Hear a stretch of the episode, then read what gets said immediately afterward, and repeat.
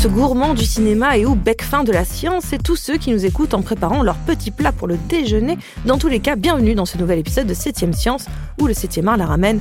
Sa science, un podcast produit par Binge Audio et Sorbonne Université. Le principe est assez simple, on prend un film, on se pose des questions plus ou moins insolites, et on fait répondre un ou une expert, experte.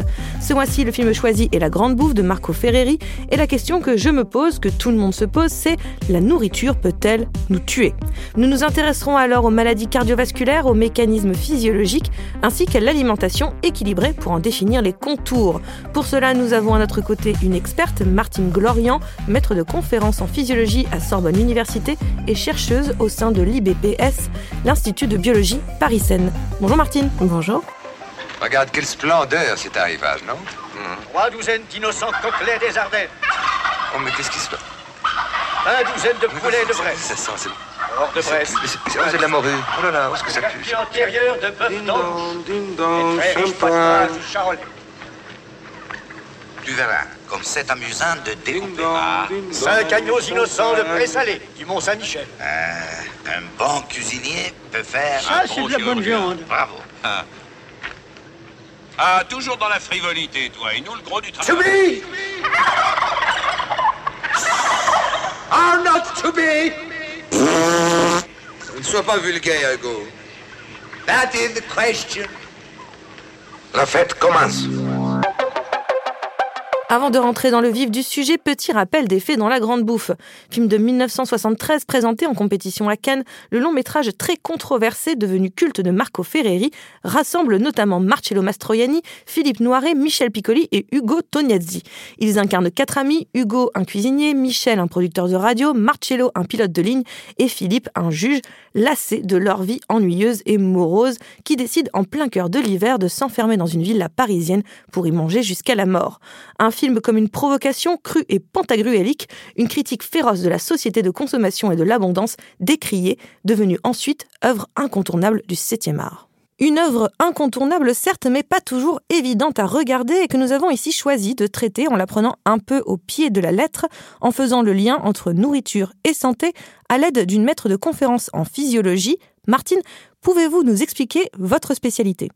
Ah, bah écoutez, je, je partage mon temps entre l'enseignement, la recherche. euh, Donc, j'enseigne en, en physiologie, en particulier en physiopathologie. Donc, euh, je donne des cours sur les maladies cardiovasculaires, qui est ma thématique de recherche. En fait, j'essaie de, de comprendre euh, qu'est-ce qui se passe au niveau de nos artères qui mènent aux principales maladies cardiovasculaires. Dans la grande bouffe, les quatre amis mangent en très grande quantité dans le but de mettre fin à leur jour. Même s'il semble que trop manger d'un seul coup peut avoir raison de notre estomac, par exemple, je me demande, Martine, est-ce que la nourriture peut vraiment nous tuer Hors empoisonnement, bien sûr? En tout cas, ce que je peux vous dire, c'est que euh, on peut mourir de façon prématurée, oui, de trop ou de mal manger. Euh, en tout cas, on en augmente le risque de façon importante. Euh, J'irai même plus loin. On réduit notre espérance de vie en bonne santé, euh, car c'est une chose que de vivre longtemps, mais autant que ce soit dans de bonnes conditions. Donc oui, on augmente le risque de réduire son espérance de vie en bonne santé. Concrètement, en quoi alimentation et santé sont-elles liées? Alors, donc, bah, déjà, parlons de l'alimentation et de son rôle. L'alimentation nous permet de nous construire, elle nous apporte de l'énergie. Il faut savoir que notre organisme est composé de plusieurs dizaines de trillions de cellules qui se renouvellent sans cesse. Et elles puisent dans l'alimentation les briques élémentaires pour se régénérer, mais aussi d'énergie pour fonctionner. Et pendant des millénaires, les maladies liées à l'alimentation étaient euh, des maladies de carence en certains nutriments, en particulier en vitamines. Et je pense que vous avez déjà entendu parler euh, de la maladie du scorbut. Elle est marin. Ouais, tout à fait. Elle est aussi justement appelée maladie des corsaires ou des marins. Et cette maladie résulte d'un déficit en vitamine C, justement.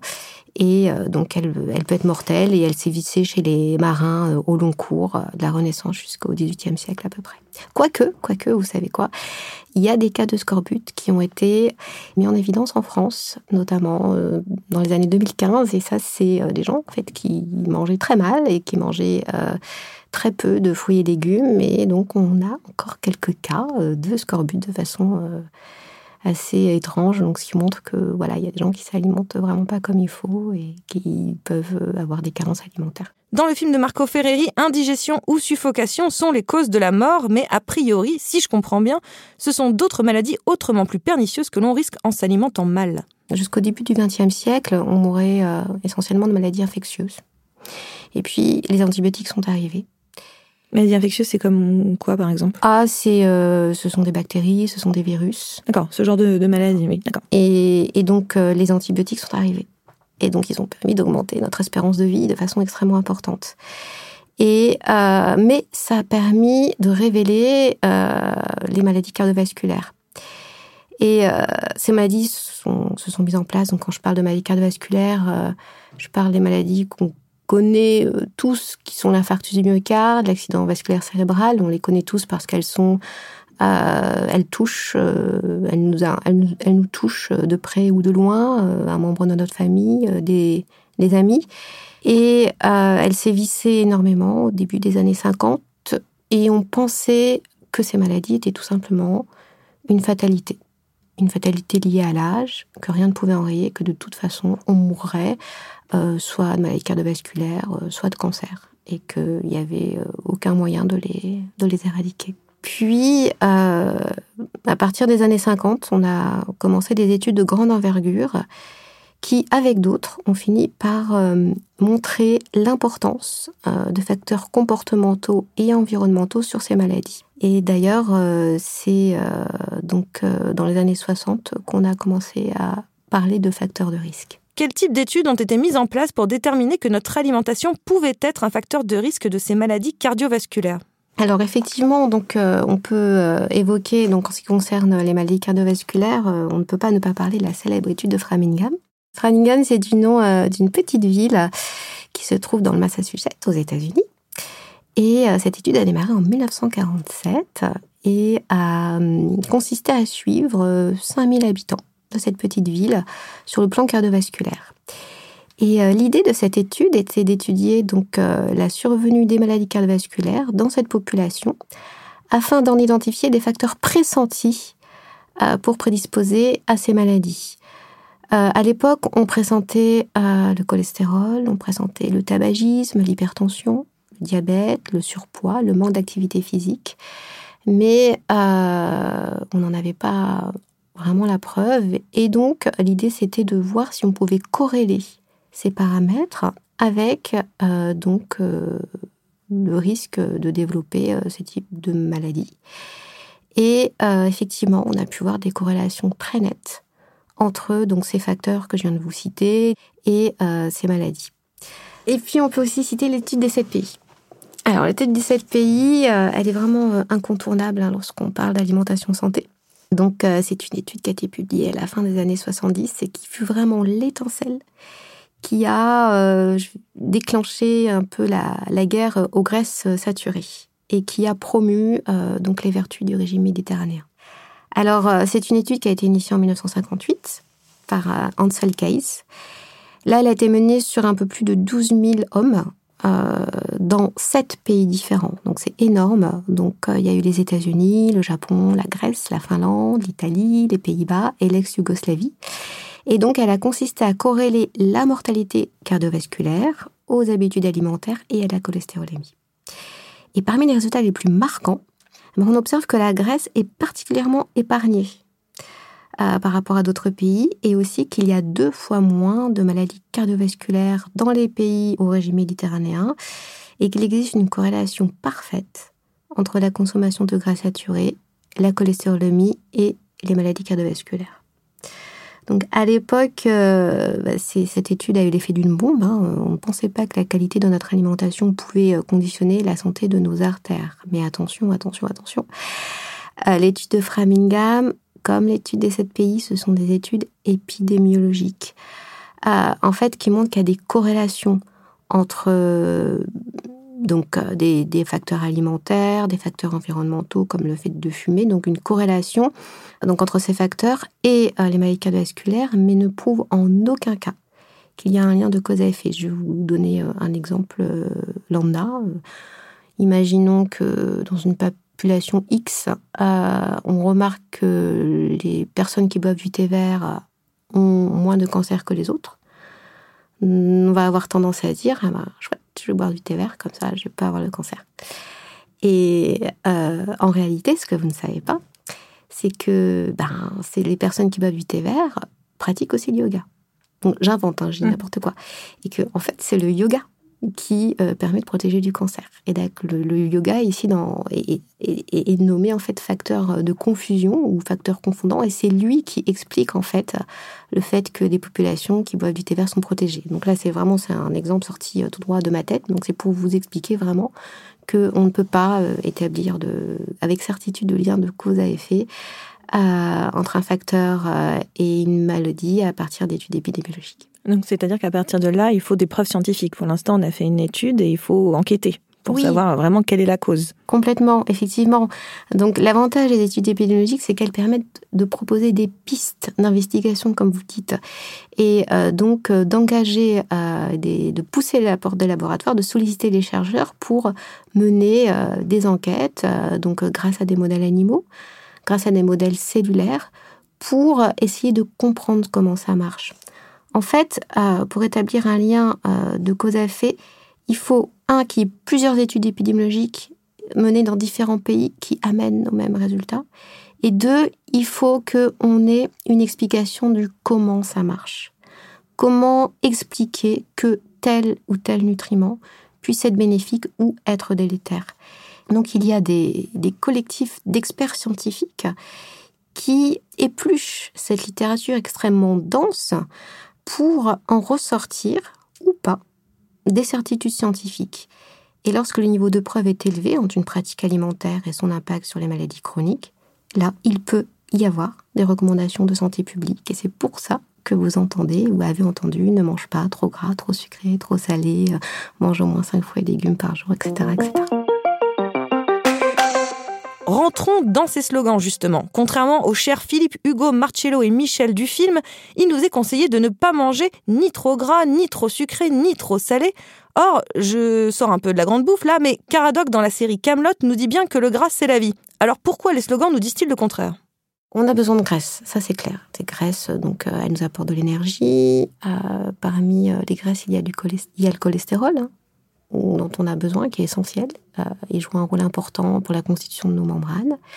C'est le précurseur de la synthèse de très nombreuses hormones, nombreuses, euh, donc des hormones sexuelles, euh, mâles, féminines, les oestrogènes, la testostérone, etc. C'est aussi à partir du cholestérol qu'on fabrique de la vitamine D. Donc le gras, oui, on en a besoin. Maintenant, lorsqu'il est apporté en excès, là, il peut être délétère et il se retourne contre nous et il peut impacter notre santé. Les graisses qu'il faut éviter, ce sont euh, les graisses saturées. Alors, une graisse saturée, donc en fait, on la, on la reconnaît parce qu'elle se fige euh, à basse température. Euh, le beurre est riche en graisses saturées.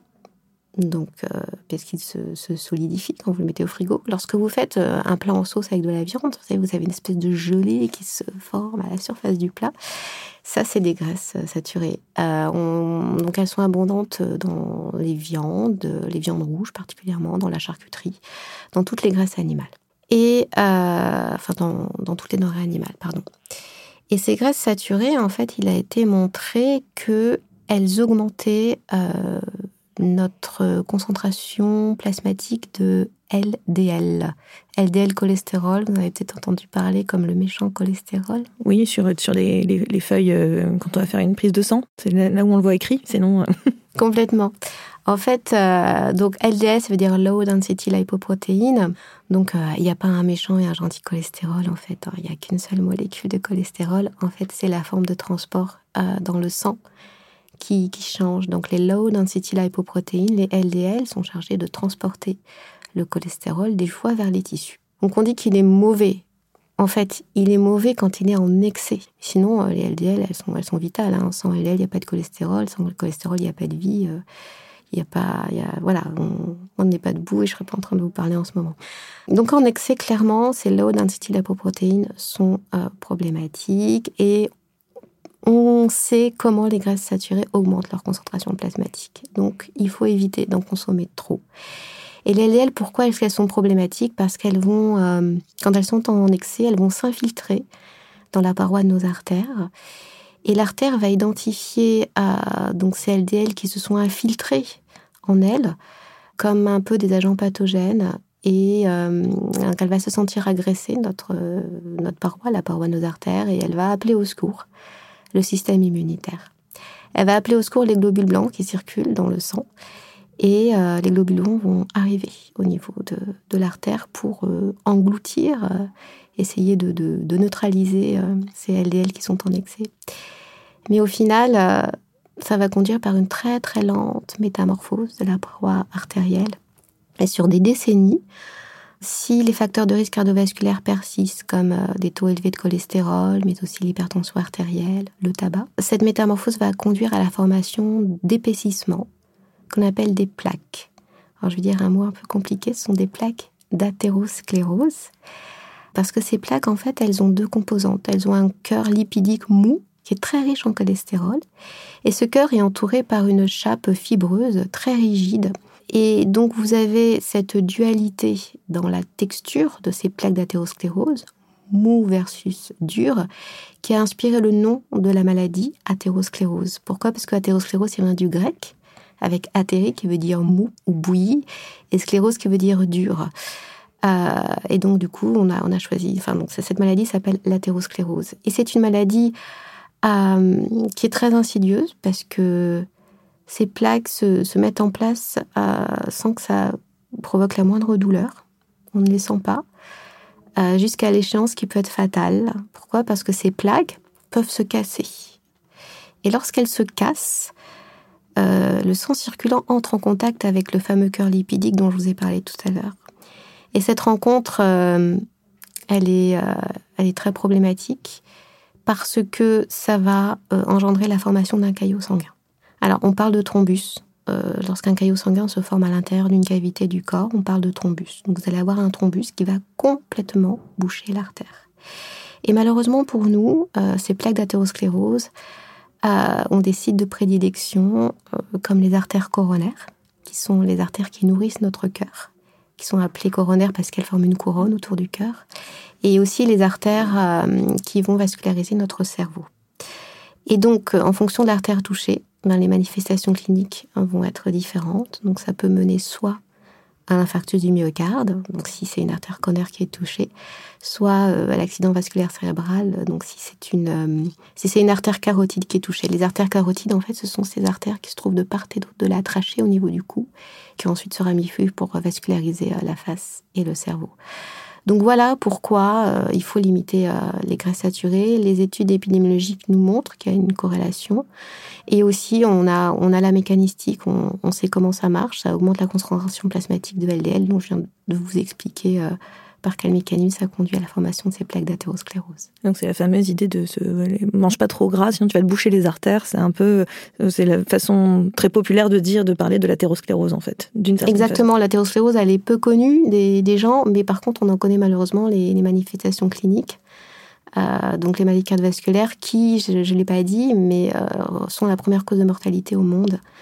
Euh, donc voilà, c'est et, loin devant les cancers qui sont en progression constante. Donc euh, voilà pourquoi il faut il faut éviter euh, donc les produits trop gras, trop sucrés, trop salés. Mais on ne parle pas d'interdiction. Hein. Tout à l'heure, je vous disais que le, beurre c'est une graisse saturée, mais dans le beurre vous avez aussi la vitamine A. Donc on en a besoin. Et puis manger c'est aussi un moment convivial. On a besoin de manger des choses qui nous font plaisir. Donc non, il ne s'agit pas de bannir le gras, mais juste de les limiter et tout est question d'équilibre. Alors à l'inverse, faut pas manger ni trop salé, ni trop sucré, ni euh, trop gras. Mais par contre, on nous dit bien de manger 5 fruits et légumes par jour. Ça, on l'entend euh, régulièrement. Il y a des petites publicités comme ça régulièrement. Manger 5 fruits et légumes par jour. Je crois que tout le monde ne le fait pas. Et je m'inscris dans ce tout le monde ne le fait pas. Euh, mais pourquoi c'est bien les fruits et légumes? Voilà, donc là, il y a une certitude il y a des hypothèses qui sont avancées. La première hypothèse, c'est que dans les fruits et légumes, vous avez ah, des petites molécules qu'on appelle des polyphénols. Il y en a quelques 8000 composés. Et ces polyphénols permettent aux, végétaux de se défendre contre les agressions de leur environnement. Et au début, on pensait que ces polyphénols étaient toxiques.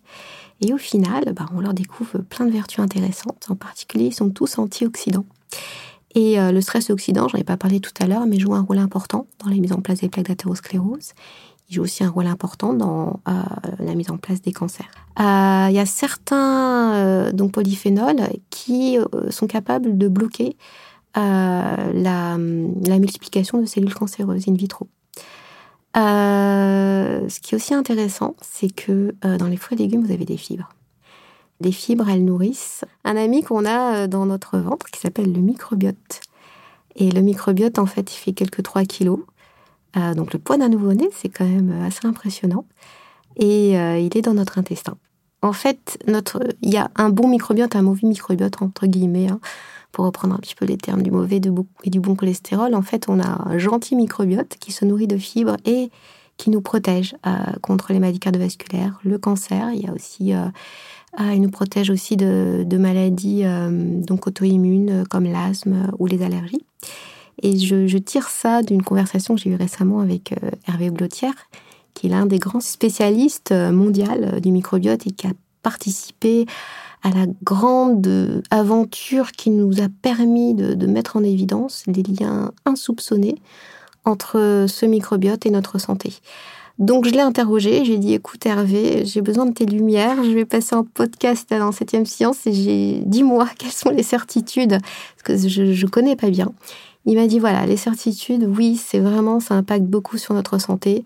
Donc les maladies chroniques, euh, cancer, maladies cardiovasculaires, euh, asthme, allergie, etc. Et il y a un faisceau d'arguments intéressants pour dire que ça pourrait aussi euh, avoir un impact, nous, nous protéger de maladies neurodégénératives. Donc là, donc, le niveau de preuve n'est pas encore élevé. Mais en fait, on, avance, en fait, la science avance. Donc voilà, donc il y a l'hypothèse microbiote. Et puis il y a aussi le fait que le régime méditerranéen, en fait, il est euh, moins calorique euh, que les, régimes de nos sociétés euh, développées, fast-food, hamburger, grasse saturée, etc. Et depuis les années 30, on sait que la restriction calorique est un facteur de longévité et on en connaît les mécanismes. Donc voilà, pour toutes ces raisons, si je peux vous donner des, pistes sur le pourquoi du comment, parce qu'en en fait, on a besoin de savoir comment ça marche. C'est bien joli de nous dire, ben, fais ci, fais ça, mais si on ne les explique pas, euh, si on n'en prend pas conscience, ça marche pas. Et si je pouvais le faire, mais là je peux pas parce qu'on est euh, en audio, euh, je vous montrerai en fait ce, diagramme qui montre, il y a peut-être 50 études épidémiologiques qui montrent clairement que ben, toutes ces études montrent que euh, le régime méditerranéen est associé à une baisse de la mortalité cardiovasculaire. J'ai pas regardé niveau cancer, mais je suis sûre que les conclusions euh, sont, les mêmes. Et en fait, toutes ces certitudes, on les a encore une fois grâce à ces panels d'experts scientifiques qui euh, décortiquent cette littérature euh, extrêmement dense pour en ressortir toutes ces recommandations. Donc euh, voilà, on a la chance d'avoir euh, cet héritage scientifique, il faut euh, en profiter et essayer de modifier euh, notre, euh, notre mode de, vie. Il y a l'alimentation, mais aussi il y a le tabac, il y a l'activité physique, il y a l'alcool aussi. Tiens, goûte ça, toi. Oui, merci. Tu veux du boudin Non, merci. Tu viens toujours de chez toi, le vin? Bien. Bien sûr. Tu veux du boudin Non, merci. Où il y a le fromage? Là. Tu veux pas de boudin Mmh. Non, mais... Personne ne veut de mon boudin. Marcello Tu veux du boudin Marcello Les amis te réclament Monsieur, permettez-moi de vous offrir un petit encas de bienvenue. Nous sommes réunis avec quelques amis pour un séminaire gastronomique. Au-delà d'une lecture très premier degré autour des dangers d'une mauvaise alimentation, la grande bouffe de Marco Ferreri est aussi et avant tout une critique d'une société de consommation, d'une société des plaisirs où l'excès est encouragé, comme en France en particulier, qui fait de sa gastronomie et de son art de vivre jouisseur une culture à part entière à célébrer, au risque de passer pour un bonnet nuit si on ne le fait pas. Comment, dans ce cadre précis, faire passer ces messages de santé publique sans faire culpabiliser les gens, ni leur donner la sensation qu'on cherche à les priver? Alors, en fait, euh, c'est des, conseils. hein. Après, les gens font ce qu'ils veulent. En fait, on leur donne les informations. Euh, donc, euh, oui, euh, quand on entend tous ces slogans, en fait, on, on fait appel à la responsabilité individuelle. Voilà. Après, donc, effectivement, on a une appétence pour le gras, mais après, tout est question d'éducation aussi. Si on habitue notre enfant à avoir à privilégier certains produits par rapport à d'autres. euh, après, il y a des automatismes qui se font. Moi, je le vois, euh, je le vois déjà euh, avec mes enfants. Donc voilà, mais ça ne veut pas dire qu'ils mangent jamais de gras, euh, ils mangent jamais de chips, mais une fois de temps en temps. Et en plus, c'est on en éprouve d'autant plus de plaisir quand c'est une fois de temps en temps que c'est tout le temps. Donc voilà, il suffit juste d'essayer de changer ses habitudes. Alors effectivement, ça passera, s'il y a certaines personnes qui, décident de changer par un petit effort, mais euh, c'est dans le travail, dans l'effort, que on trouve les grandes satisfactions. Euh, c'est en forgeant qu'on devient forgeron, c'est en lisant qu'on devient liseron et qu'on prend plaisir à la lecture. Donc, effectivement, euh, moi je pense que pour réaliser de, belles choses, ça passe toujours par une période voilà, où il faut travailler, il faut s'y mettre, un peu de souffrance. Et au final, on est content parce que en plus, on a des bienfaits immédiats, on se sent mieux, on est en meilleure forme, on est plus svelte. Hein. Régime méditerranéen, ça aide aussi à perdre du poids. Euh, et, on sait qu'on on fait du bien à notre corps. On se rend pas compte, mais euh, on, est une machinerie euh, extraordinairement complexe. on a un capital santé à, la naissance. il ne tient qu'à nous que de le préserver le plus longtemps possible. On peut y arriver. C'est pas demain tu vas manger des haricots verts à l'eau avec du poisson, euh, sans, sauce, sans rien. Non, c'est pas ça, c'est pas ça. Et puis euh, l'huile d'olive hein, est, euh, est, vraiment enfin, considérée comme une, une source vraiment très intéressante de polyphénol. les céréales, le pain, c'est vraiment recommandé. Donc les céréales complètes, en particulier, qui nous amènent des fibres. Et on ne proscrit pas, enfin, il n'y a pas d'aliments interdits, c'est juste trouver un équilibre. Euh, et, on y arrive, et on arrive à prendre plaisir, je vous promets. Plus prosaïquement, de nos jours, la vitesse prime. Il faut tout faire rapidement. Or, ce régime méditerranéen dont vous nous parlez semble prendre du temps en cuisine. Alors, comment faire pour bien manger dans un monde où tout va vite et où la tentation du plat pré-cuisiné est forte? Alors, la nourriture transformée. Euh, donc, euh, oui, effectivement, les aliments industriels en général ont une mauvaise qualité nutritionnelle. J'y bien en général. Et euh, pour lutter contre ça, en fait, euh, je ne sais pas si vous avez remarqué qu'il y a certains aliments qui ont des, petites lettres A, B, C, D. Le, Nutri-Score. C'est le, le Nutri-Score, tout à fait. Et donc, c'est un petit logo qui a posé sur les, sur les emballages et qui permet aux consommateurs d'avoir une idée sur la qualité nutritionnelle globale des aliments en un seul coup d'œil. Il permet de, de faire des choix judicieux. Et en fait, euh, donc, euh, le Nutri-Score s'inscrit dans le, plan national, dans le cadre du plan national nutrition santé. Donc en fait, vous voyez, ce, plan national nutrition santé a deux vocations. Donc la, la, première vocation, c'est d'en faire appel à la responsabilité individuelle, en nous disant, ben voilà, il faut éviter ceci, il faut favoriser cela, mais il fait appel aussi à la responsabilité des industriels qui nous sollicitent euh, avec, leur, avec leurs produits, avec le vite fait Hein, on peut manger sur le pouce, on est pressé, etc. Et donc, euh, ce Nutri-Score, qui n'est pas obligatoire, qui va peut-être l'être dans les années à venir, on ne sait pas encore. Euh, donc, ce Nutri-Score, en fait, euh, pousse les industriels à améliorer la qualité nutritionnelle de nos produits. Donc, ça peut être une bonne, un, bon repère. Et pour aller plus loin, donc les, les plats préparés, donc voilà, c'est intéressant. Moi-même, j'en mange de temps en temps. Petit conseil aussi que je vous donnerai, c'est de, ne pas les, cuire, enfin de ne pas les chauffer dans leur euh, contenant s'il est en plastique. Parce que la chaleur favorise la migration de, composés toxiques dans le plastique vers l'alimentation. Donc vous réchauffez ça au micro-ondes euh, dans une assiette, dans un contenant en verre, peu importe. Et là, oui, ben, vous limitez euh, donc ces, contaminants qu'on trouve dans le plastique. Et ben, si c'est Nutri-Score A ou B, ben, c'est parfait. Vous mangez un fruit, euh, un ou deux fruits, alors que ce soit compote, euh, conserve, euh, frais, il n'y a aucun problème. Et un laitage, et puis de, l'eau ou du thé, et puis c'est bon. Bah, je crois que tout le monde peut revoir son, son, régime alimentaire. Maintenant, il y en a des conseils très très précis. Merci beaucoup, Martine. Et avant de, de, vous laisser, moi, je vous ai demandé qu'on parle un petit peu de, de, de la grande bouffe, mais vous, est-ce que vous pouvez me recommander un film que vous aimez bien? Un film vraiment qui m'a qui m'a beaucoup transporté. C'est euh, La La Land. Ah, La La Land, bien sûr. Damien Chazelle. Ouais, comédie musicale qui a eu énormément de, succès. Euh, j'ai adoré le jeu des acteurs, la musique, la danse. Et quand il est sorti, j'ai un ami qui m'avait envoyé un texto en me disant Martine, cours, cours voir La La Land. Et donc voilà, moi j'ai envie de vous dire, bah, si vous l'avez pas vu, courez, courez voir La La Land. Vraiment un très beau film. Si vous voulez chanter dans les embouteillages aussi, allez voir euh, La La c'est pas mal, c'est comme ça que ça démarre. Mais en tout cas, merci beaucoup euh, Martine Dorian d'être venue nous donner des nouvelles de, de nos assiettes. Septième Science, c'est fini pour aujourd'hui, mais on se retrouve dans un mois pour un nouvel épisode de ce podcast produit par Binge Audio et Sorbonne Université. En attendant, vous êtes parés pour briller dans les dîners, des dîners bien composés.